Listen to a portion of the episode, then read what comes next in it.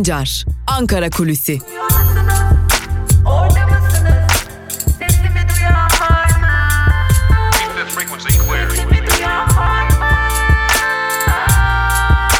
Özgürüz Radyo. Özgürüz Radyo. Özgürüz Radyo'dan ve Ankara Kulisi programından günaydın sevgili dinleyiciler. Haftanın ikinci günündeyiz. Takvim yapraklarımız 13 Ekim Salı gününü gösteriyor ve bugün Türkiye Büyük Millet Meclisi'nde grup toplantıları günü. CHP, HDP, İyi Parti ve Milliyetçi Hareket Partisi'nin grup toplantılarını bugün gerçekleştirmesini bekliyoruz. Öte yandan e, AKP grubunun ise yarın toplanması artık e, alışa geldiğimiz üzere muhalefetten sonra konuşma geleneğini sürdürmesini bekliyoruz. Cumhurbaşkanı Erdoğan'ın tabi e, grup toplantılarının odağında ne olacak sorusuna baktığımızda grup toplantıların odağında ağırlıklı olarak tabii ki seçim tartışmalarını konuşacağız. Zira CHP lideri Kemal Kılıçdaroğlu bir seçim çağrısı yapmıştı. Zaten muhalefetten bu tarz çağrılar duymaya devam ediyoruz. Şimdi gördüğümüz kadarıyla İyi Parti lideri Meral Akşener, Deva Partisi lideri Ali Babacan, Gelecek Partisi lideri Ahmet Davutoğlu, HDP eş genel başkanları Pervin Buldan ve Mithat Sancar ve son olarak da CHP lideri Kemal Kılıçdaroğlu artık erken seçim çağrısı yaptılar. Tüm muhalefet erken seçim istiyor artık bu meydan okuma gerçekleşti. Ee, daha önce erken seçim istemeyeceğiz diyordu özellikle de e, CHP lideri Kılıçdaroğlu. Tabi bunun farklı nedenleri vardı. İyi Parti'den Aytun Çıray eğer meclisten bir erken seçim kararı çıkarsa Cumhurbaşkanı Erdoğan bir kez daha aday olabilir. Bizler neden bunun önünü açalım noktasındaydı. Fakat baktığımızda artık tüm muhalefet partilerinin e, erken seçim çağrıları yaptıklarını hatta erken seçim beklediklerini dile getirdikleri bir dönem yaşıyoruz. Bu fazlasıyla önemli. Tabi bugün İyi Parti, e, CHP, HDP ve diğer muhalefet partilerinin yaptığı bu noktada gelen çağrılara, erken seçim çağrılarına ki özellikle de CHP lideri Kemal Kılıçdaroğlu'nun yaptığı e, Bahçeli eğer bu ülkeyi seviyorsan çıkarsın erken seçim istersin çağrısına MHP liderinin cevap vermesini bekliyoruz. Tabi buraya da dolaylı olarak da Cumhurbaşkanı Erdoğan'a da yapılmış bir çağrı var. Zira her ne kadar adı konmamış olsa da bir e, noktada bir koalisyon var. Cumhurbaşkanı Erdoğan'ın da yarın e, bu konuda e, CHP lideri Kemal Kılıçdaroğlu'nun erken seçim çağrısına nasıl bir yanıt vereceğini görmüş olacağız. Tabii Türkiye artık erken seçimi konuşuyor. Erken seçimi uzun zamandır bugün yarın acaba olur mu gelir mi gider mi diye çok konuştuk ama artık adım adım Türkiye olarak erken seçim atmosferine giriyoruz gibi görünüyor. Ee, bildiğimiz bir şey var iktidar kulislerinde dahil olmak üzere konuşulan e, en önemli senaryonun altını çizelim. Türkiye'de seçimler 2023'ü görmeyecek. Bunu sadece muhalefet temsilcileri, muhalefet liderleri değil, iktidar kulislerinden özellikle de Türkiye Büyük Millet Meclisi'nde kameralar yokken, kayıt cihazları kaydetmiyorken sık sık iktidar temsilcilerinin de artık dile getirdiğini biliyoruz. Türkiye bir seçime gidecek 2023'ü görmeyecek. Öyle ya da böyle bir erken seçim bekliyoruz açıklaması aslında Ali Babacan'dan gelen açıklama buna işaret ediyordu. Zira iktidar kulisleri de bunu konuşuyorlar. Ama öğrendiğimiz ve edindiğimiz bilgilere göre muhalefetin çağrısı üzerine değil kendileri istediği için erken seçime gitme kararı aldıkları izlenimi uyandırabilmek için iktidarın iktidarın özellikle bu noktada muhalefetin çağrılarına hayır yanıtı verdikten sonra ilerleyen zaman diliminde bunu belki aylarla belki de bir yılla iki yılla e, tarif edeceğiz elbette ama bir erken seçime gidilmesi noktasına e, varılması bekleniyor. Ama bu erken seçim Erdoğan'ın meclisi feshetmesiyle mi yoksa meclisten bir e, erken seçim kararı alınmasıyla mı çıkacak bunu göreceğiz. Ama AKP'nin gönlünün meclisten çıkması noktasında olduğunu biliyoruz ki bu noktada muhalefetten gelen erken seçim çağrılarının da iktidarı mutlu ettiğinin altını çizmek lazım. Çünkü iktidar bu noktada Erdoğan'ın alacağı kararla başlayacak tartışmayı yani yeniden aday olabilir mi olamaz mı tartışmasının yerine doğrudan doğruya artık e, bir biçimde meclisten bir karar alınması noktasında muhalefetten gelen çağrıların kendi ellerini kolaylaştırdıklarını düşünüyor. İşte bu noktada artık Türkiye'de seçim kararı için e, anladığımız kadarıyla anketler, zamanlama konuşuluyor. Ama bugün bunun bugünden yarına olmayacağını yani kısa sürede olmayacağını da belirtmiş olalım. Bir diğer yandan Türkiye'de konuşulan bir diğer konu. Ara seçime gidilir mi? Ara seçim olabilir mi? Şimdi 14 milletvekilinin ve ya vekillikleri düştü ya e, vefat nedeniyle artık e, Türkiye Büyük Millet Meclisi'nde 14 sandalye boş durumda.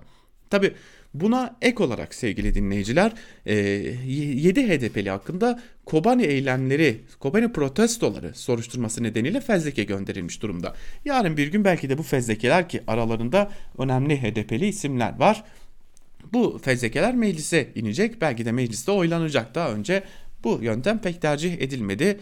Ee, ama olur da meclise iner, dokunmazlıklar kaldırılır ise sevgili dinleyiciler 7 HDP'linin yargılanması sonucunda vekillikler düşürülürse yine neresinden bakarsak bakalım 9 milletvekilinin daha ya istifa etmesi ya da vekilliğinin düşmesi gerekecek ki Türkiye bir ara seçime gidebilsin. O da sadece belli bölgelerde. Fakat e, konuşulan o ki bu e, ara seçim konusunda e, olur ya e, eğer bir ara seçim karala, kararı alınırsa Türkiye bir seçim atmosferine girecektir ve bu nedenle de erken seçim şartları zorlanacaktır deniliyor.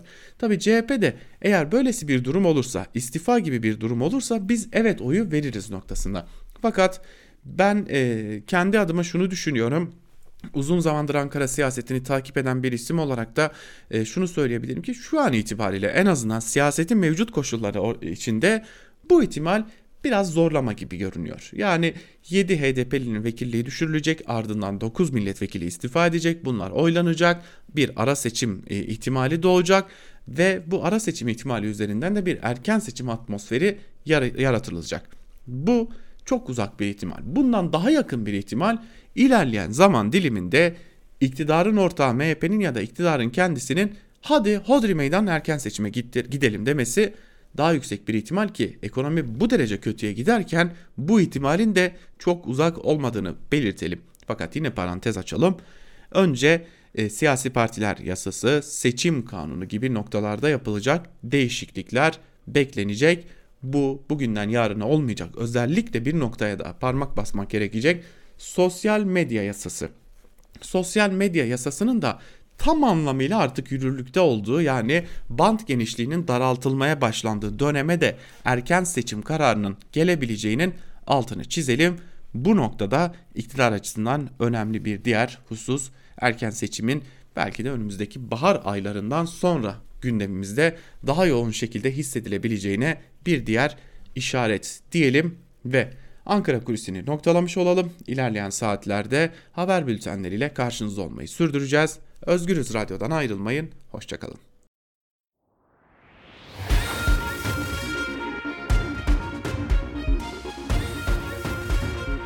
Altan Sancar, Türk basınında bugün.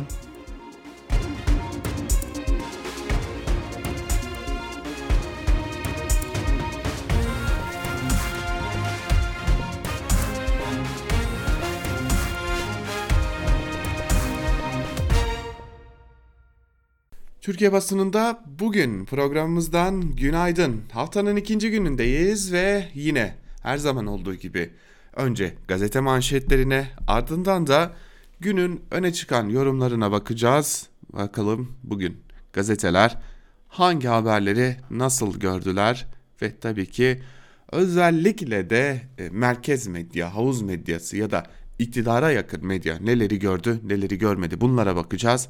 Ardından da günün öne çıkan yorumlarına göz atacağız. İlk gazetemiz Bir Gün. Bir Günün manşetinde algı oyunları sözlerine yer verilmiş. TÜİK Temmuz ayı iş gücü piyasası istatistiklerine göre dar işsizlik oranı 0.5 puan azalarak %13.4 seviyesinde gerçekleşti. Aynı kurumun diğer verisi ise iş aramaktan vazgeçenlere dair umudu olmadığı için iş aramayan, bu nedenle de TÜİK'e göre işsiz olmayanların sayısı bir yıl içerisinde 614 binden 1 milyon 335 bine çıktı.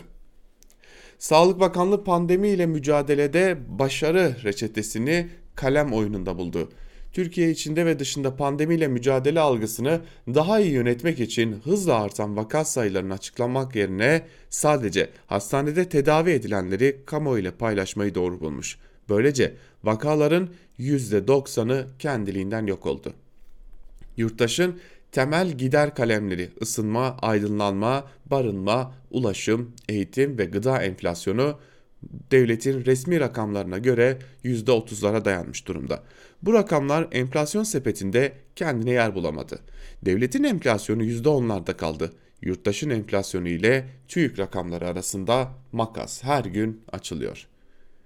Ne güzel değil mi? Gerçeklik başka ama kalem üzerinde yani kalemle kağıt üzerinde ufacık belki bir virgül sağa bir virgül sola kaydırılarak ya da yani gerçek bu değil diyerek e, bambaşka rakamlar açıklanıyor. Çevre bahanesiyle belediyelere tırpan. İktidar çevre ajansı kurulması için torba teklif hazırladı.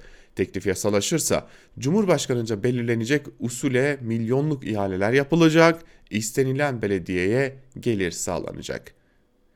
Ajansın Çevre ve Şehircilik Bakanlığı tarafından atanacak üyeleri istediği belediye ile STK ile ulusal ya da uluslararası kuruluşla gerçek ve tüzel kişiyle işbirliği yapabilecek. Ortak proje gerçekleştirebilecek, istediği belediye mali yardım adı altında para aktarabilecek. Teklifle büyükşehir belediyelerinin bazı yetkilerini de ellerinden alacak.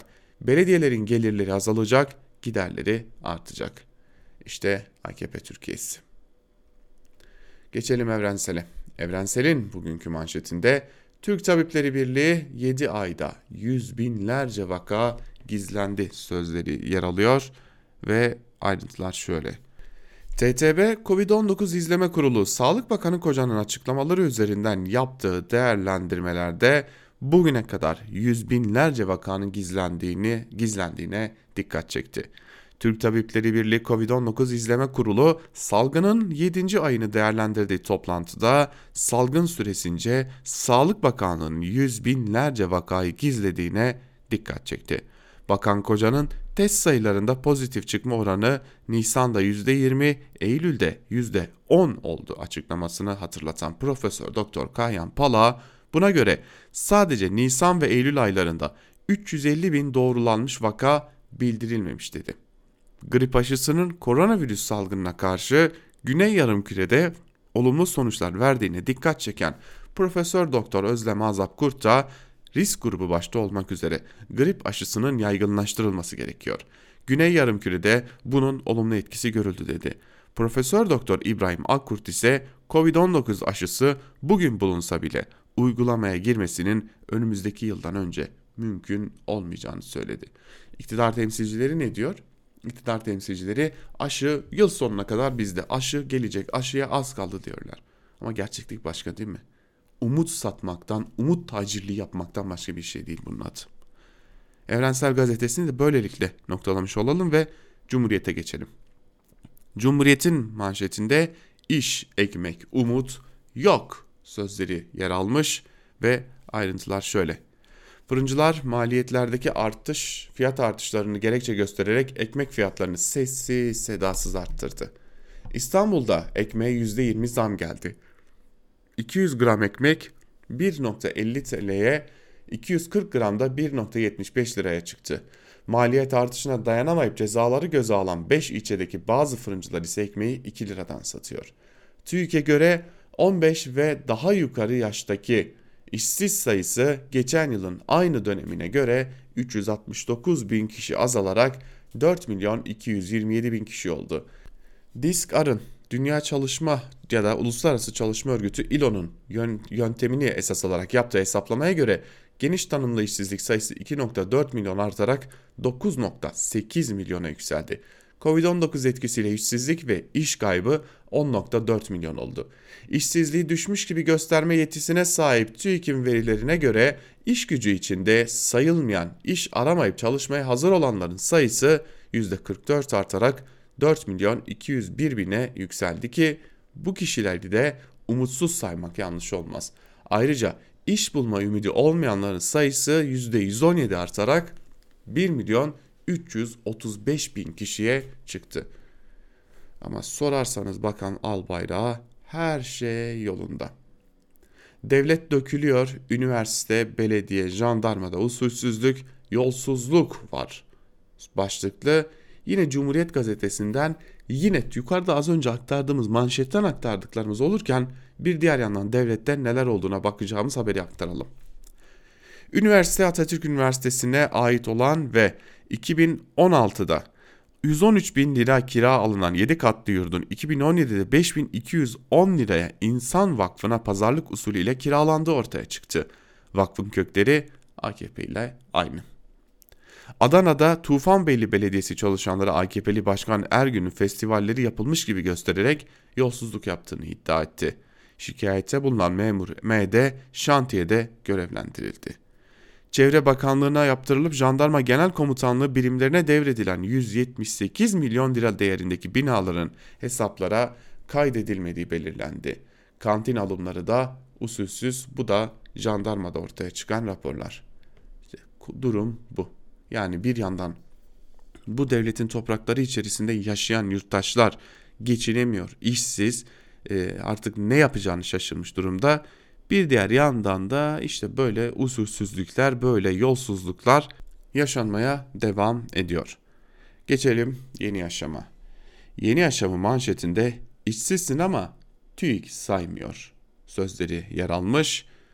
TÜİK Temmuz ayı işsizlik rakamını açıkladı. TÜİK'e göre Türkiye genelinde 15 ve daha yukarıdaki işsizlerde e, işsiz sayısı Temmuz'da geçen yılın aynı dönemine göre 369 bin kişi azalarak 4 milyon 227 bin kişi oldu. TÜİK'in aksine geniş tanımlı işsizlik rakamını açıklayan Diskar'ın rakamları ise korkunç gerçeği gösteriyor. Diskar'a göre işsizlik %27.3'e çıktı. Geniş tanımlı işsiz sayısı 2.4 milyon artarak 9.8 milyona yükseldi. Yine Diskar'ın araştırmasına göre salgında işsizlik ve iş kaybı 10.4 milyon. Ümitsiz işçi sayısı ise 110 %117 arttı. TÜİK iş aramaktan aramaktan vazgeçen bu ümitsizleri de işsiz saymıyor. Çarpıtmaya tepki başlıklı bir diğer habere de bakalım. Türkiye'de hükümete yakın medya günlerdir Kuzey ve Doğu Suriye'de IŞİD gibi örgütlerden Ermenileri korumak için kurulan Nubar Ozanyan Ermeni taburunun Mezopotamya Ajansı'nın çektiği eski görüntüleri yayınlayıp bunları Ermenistan'ın yanında savaşmak için Dağlık Karabağ'a giden PKK'liler olarak gösteriyor. Ermeni taburu komutanı Nubar Melkonyan Türk basınına tepki gösterdi. Mezopotamya Ajansı'na konuşan Melkonyan, Ermeni taburunun temel amacının Kuzey ve Doğu Suriye'de bulunan Ermenileri korumak olduğunu belirterek nasıl ki Suriye'de Kürtler, Araplar, Süryanilerin özgücü varsa Ermenilerin de özgücü var. Kendilerini bu temelde koruyorlar, savunma amaçlı bir örgütlenme ve taburdur. Kimse bunu çarpıtamaz. Ermenistan'a saldırırken bile Kürtlere saldırıyorlar diye tepki göstermiş Yeni Yaşam gazetesinin aktardığına göre diyelim ve geçelim bir diğer gazeteye. Ve bir diğer gazeteyle devam edelim. Karar gazetesine bakalım. Türkiye'ye Putin vetosu manşetiyle çıkmış karar. Dağlı Karabağ'daki çatışma Türkiye'yi devre dışı bırakarak ateşkes masası kuran Putin'den ikinci hamle geldi. Süreci bölgesel çıkarları ekseniyle yönetmeyi planlayan Rusya, Azerbaycan'ın barış görüşmelerine Minsk üçlüsüyle birlikte Türkiye'de katılsın teklifini reddetti. Şimdi Türkiye'de özellikle AKP iktidarında kim bilir hayaller nasıl yıkılmıştır. Bakalım ayrıntılarda neler var. Azerbaycan ve Ermenistan Dışişleri Bakanlarını Moskova'da masaya oturtan Putin bundan sonraki süreçte de Ankara'yı devre dışı bırakmak istiyor. Azerbaycan Cumhurbaşkanı İlham Aliyev, Türkiye mutlaka bu sorunun çözümünde olmalı. Üst düzey yetkililerle iletişimimiz var ifadelerini kullandı. Ancak Rusya Dışişleri Bakanı Bakü'nün bu önerisini reddetti.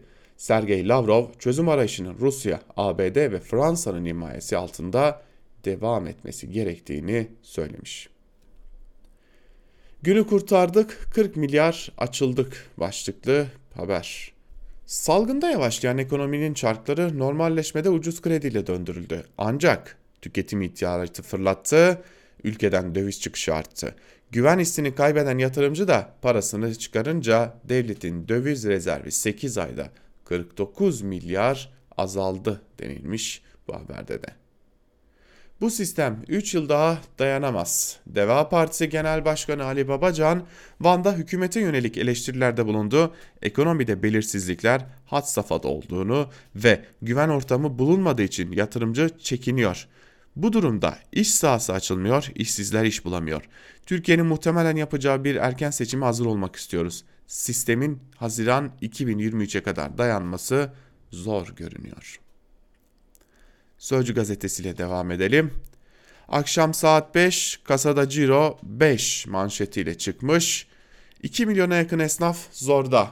İşte onlardan biri tuhafiyeci. Günü 5 lira ciroyla kapattı. Bununla borçlarını mı, kirayı mı, vergiyi mi ödesin? Pandemi zaten zor durumda olan esnafı perişan etti. Bunu en iyi anlatan örnek Eskişehir'den geldi.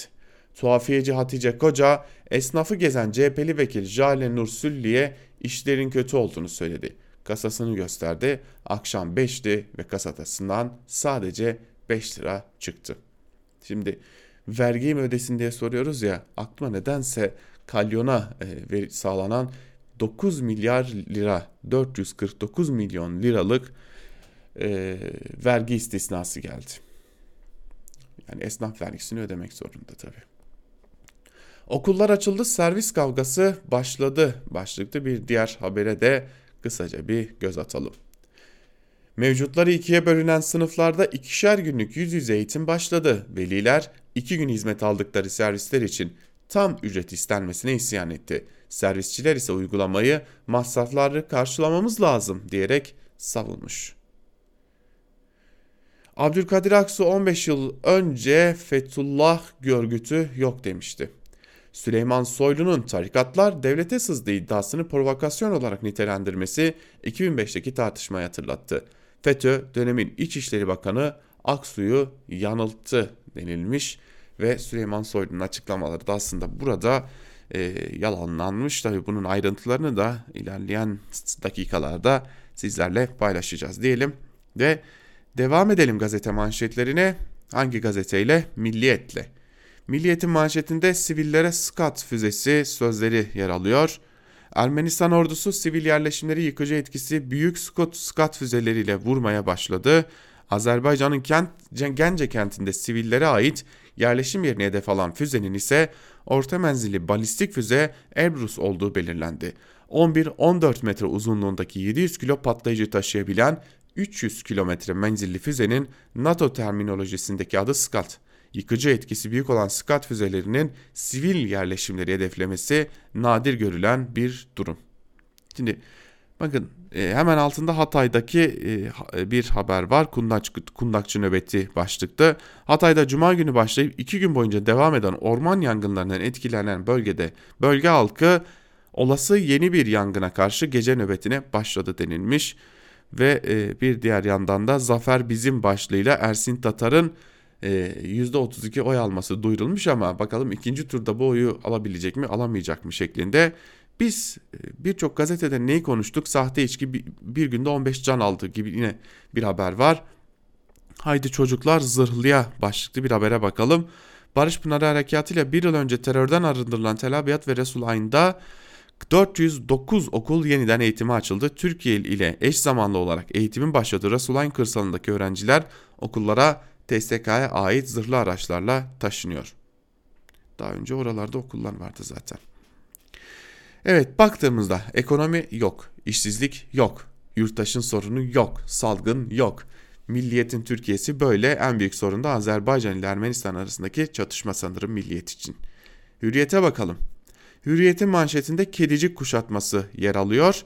Adnan Oktar örgütünün deşifre olmasında rol oynayan eski örgüt üyesi Özkan Mamati hakkında 46 kedicik 64 uzaklaştırma kararı aldı. Allah da sizi bildiği gibi yapsın. Yani bu kadar ekonomiyi konuştuğumuz, bu kadar Türkiye'nin ekonomisinin dibe vurduğunu gördüğümüz bir dönemde manşetinize taşıya taşıya bunu mu taşıdınız ya? Gazeteciliğinizden utanın. İki gemiyle yola çıktı başlıklı bir haber var. Türkiye önceki gece yeni bir Navtex yayınladı. Oruç Reis Kaş ile Meis'in güneyinde 10 gün süreli araştırma yapacak denilmiş.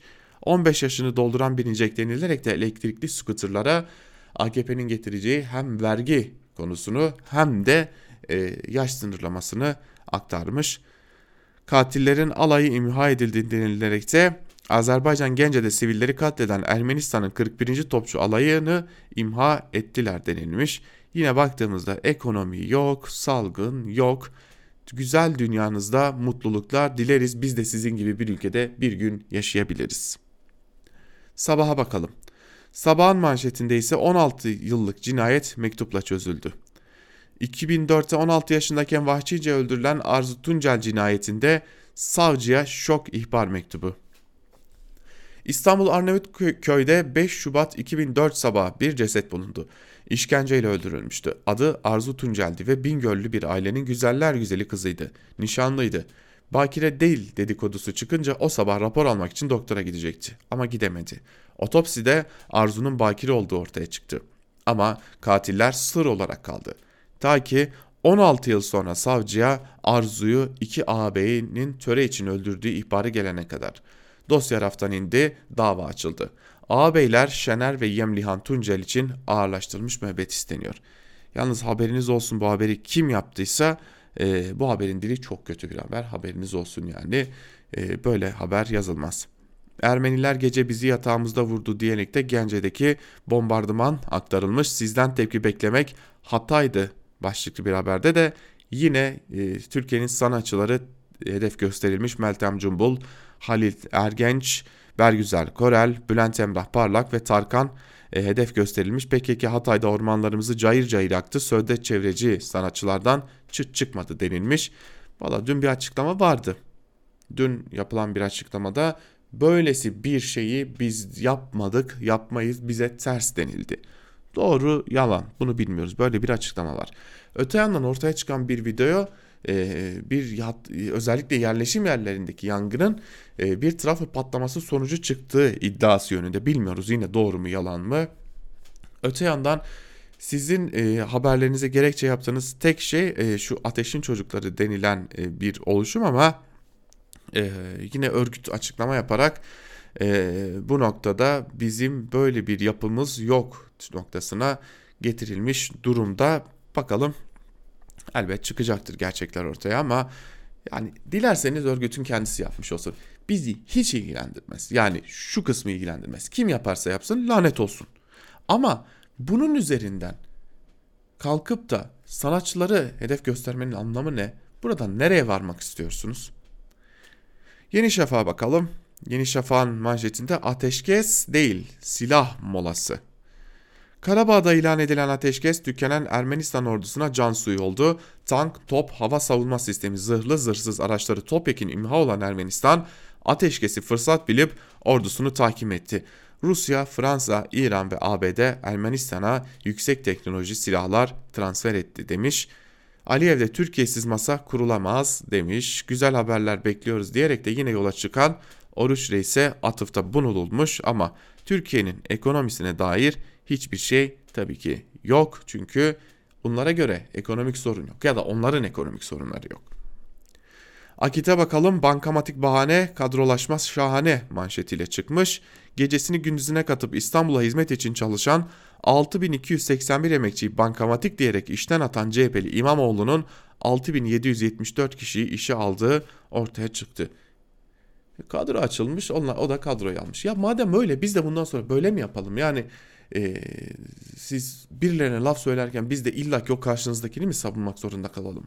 Çünkü siz akitsiniz yani muhakkak e, birini savunmak gerekecek karşınızda. Çünkü siz kesinlikle ama kesinlikle e, çirkinsiniz ya, kötüsünüz ya. Baştan aşağı kötüsünüz. Başka ne söylenebilir ki sizin için?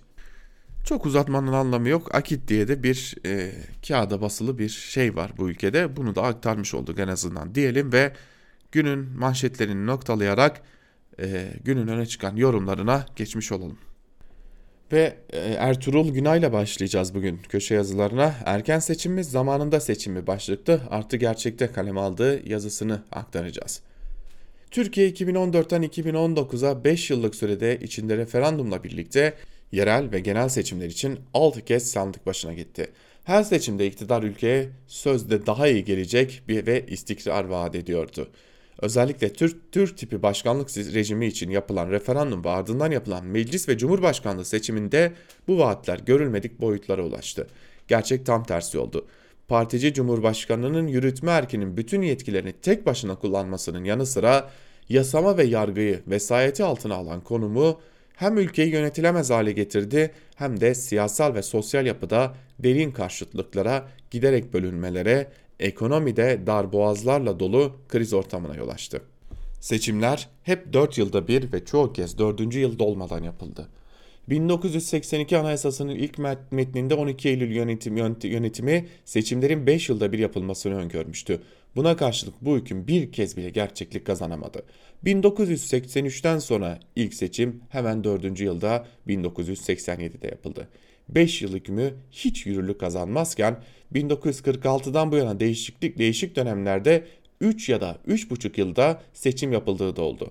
Örneğin 1957 seçimlerini Demokrat Parti kendi içinden ayrılan ve yeni kurulan Hürriyet Partisi'nin gelişmesini ve öteki muhalefet partileriyle güç birliği yapmasını önlemek için öne almıştı. Geçmişte seçimi 4 yılı bile beklemeden yapmaya zorlayan nedenlerin tümü şimdi de var.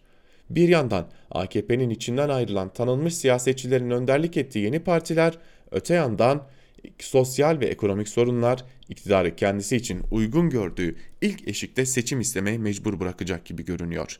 Üstelik AKP'nin işine gelmeyen seçim sonucunu yok sayıp 5 ay içinde yeniden seçime gitmeyi zorladığı ve gerçekleştirdiği Türkiye tarihinde bir ilk örnekte ortada. Öte yandan iktidarın anayasada yazılı tarihi beklemesini engelleyen ve kendileri açısından erken seçimi zorunlu kılan bir başka önemli neden daha var. O da halen görevinin ikinci dönemini dolduran Cumhurbaşkanlığı yeniden aday olabilmesi için seçimin erkene alınmasını gerektiren anayasa hükmü demiş Ertuğrul Günay yazısının bir bölümünde. Tabi son final bölümünü de aktarmak istiyorum sizlere. Ee, Ertuğrul Günay'ın yazısının İktidar seçimi kendisi için en uygun tarihte yapmak istemesi nasıl doğalsa muhalefetin de böyle bir zamanlama için siyasal bir yerindelik hesabı yapması doğaldır. O nedenle muhalefet partileri iktidar haklı olarak eleştirirken erken seçim söyleminden olabildiğince uzak durmalı, böylelikle kendi ayaklarına ateş etmek tehlikesini bertaraf etmeye çalışmalıdır. Bugünkü gidişe dayanılması, tahammül edilmesi, sürdürülmesi ne kadar zor olsa da galiba ülke için doğru olan seçimin zamanında yapılmasıdır. Demiş Ertuğrul Günay.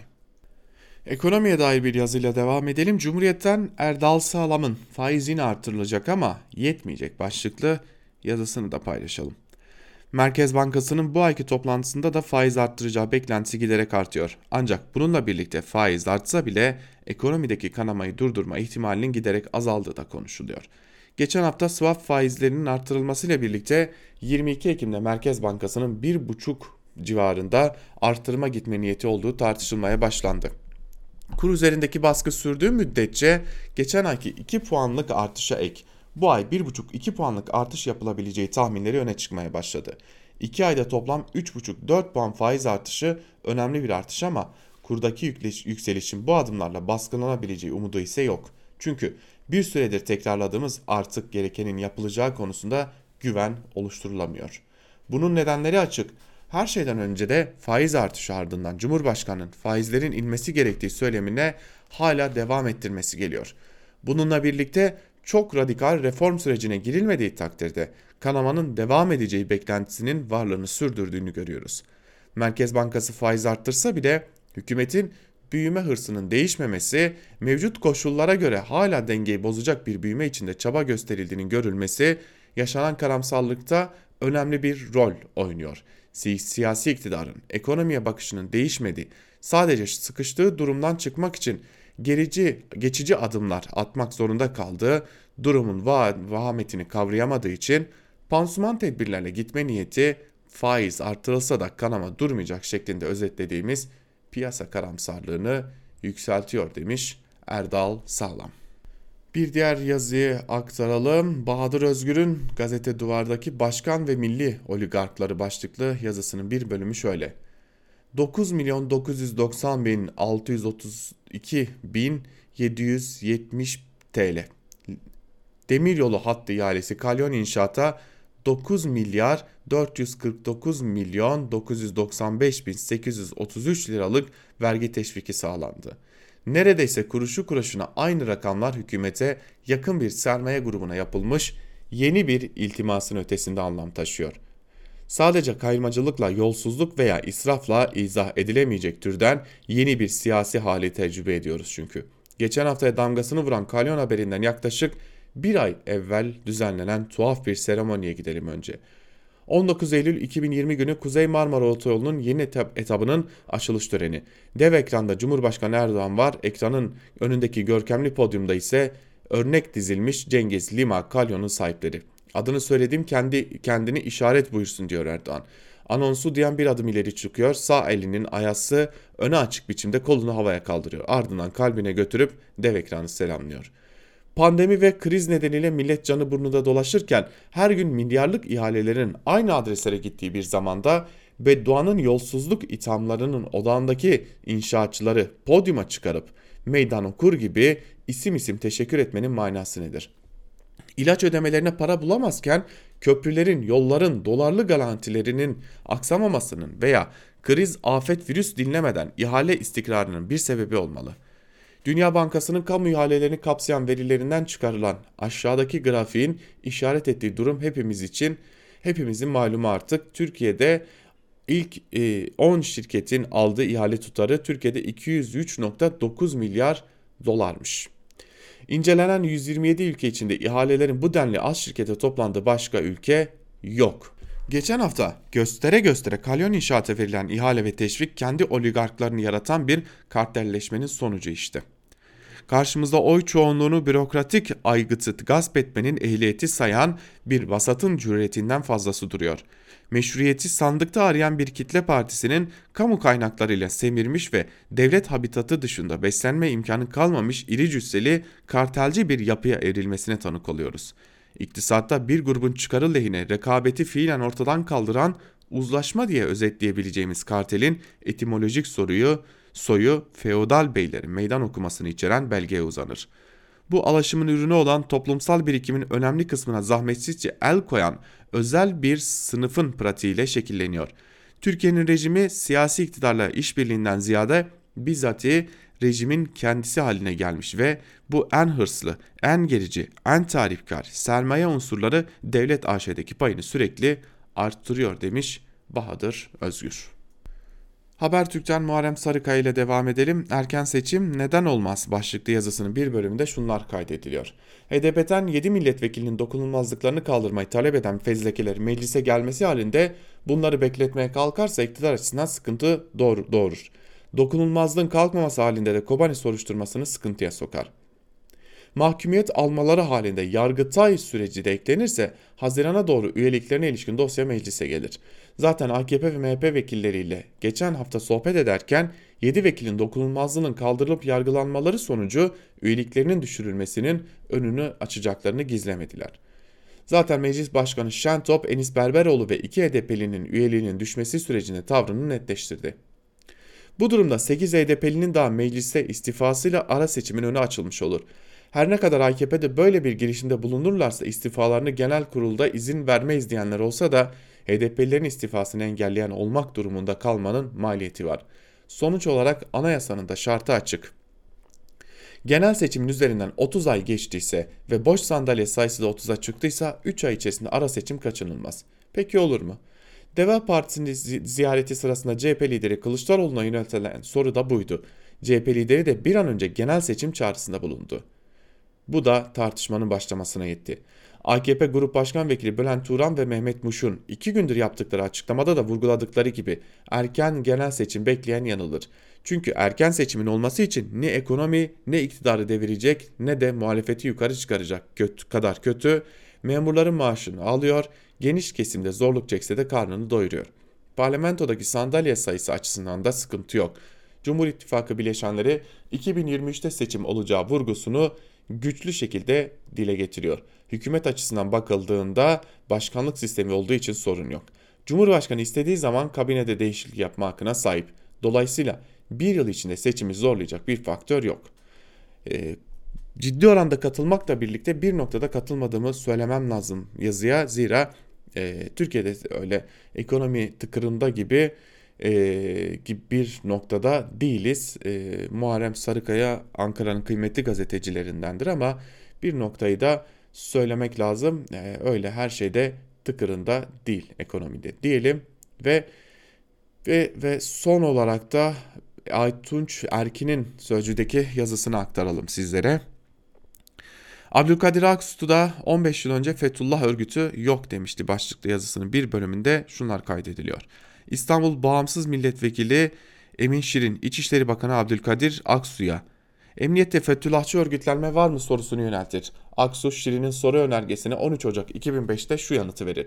İstanbul Milletvekili Emin Şerif'inin Emin Şirin'in tarafıma tevdi ettiği 7'ye 44.605 sayılı soru önergesinin cevabı aşağıda çıkartılmıştır. Bilindiği üzere gerek Akademik Bakanlığımda mülki idare amiri, polis ya da başka bir ünvanla çalışan bütün görevliler anayasamızda ifadesini bulan devletin temel niteliklerine bağlı kamu hiyerarşisinin gerektirdiği davranış kalıplarını içselleştirmiş ve yansızlıklarıyla kamu yönetimimizde şöhret bulmuş kişilerdir.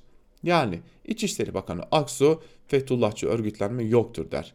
İki yıl sonra meclisin dönemin AKP'li İçişleri Bakanı Aksu CHP'nin cemaatçi polisler emniyeti ele geçirdiği iddiası için emniyet mensuplarımızı kategorize etmeye, moralini bozmaya çalışmaya, şevklerini kırmaya kimsenin hakkı yoktur yanıtını verir.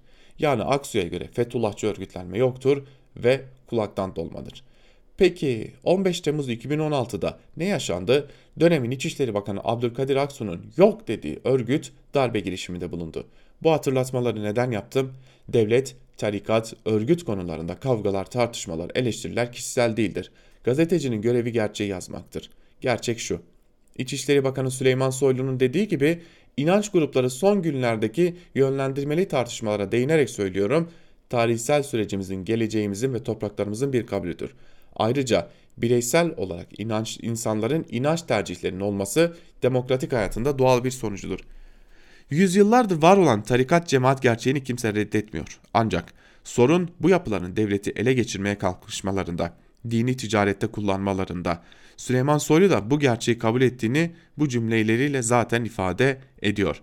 Sorun tam burada. Devletimizin hiçbir biriminde böyle bir birim e, durum söz konusu değildir dediğiniz anda ya da herhangi bir inanç grubunun devletin bir takım noktalarını yönettiği ve sızdığı değerlendirmeleri doğru değildir, yalandır, provokasyondur cümlelerini kurduğunuzda devlet içinde tarikat örgütlenmeleri olduğunu yok saydığınızda gerçekten koparsınız.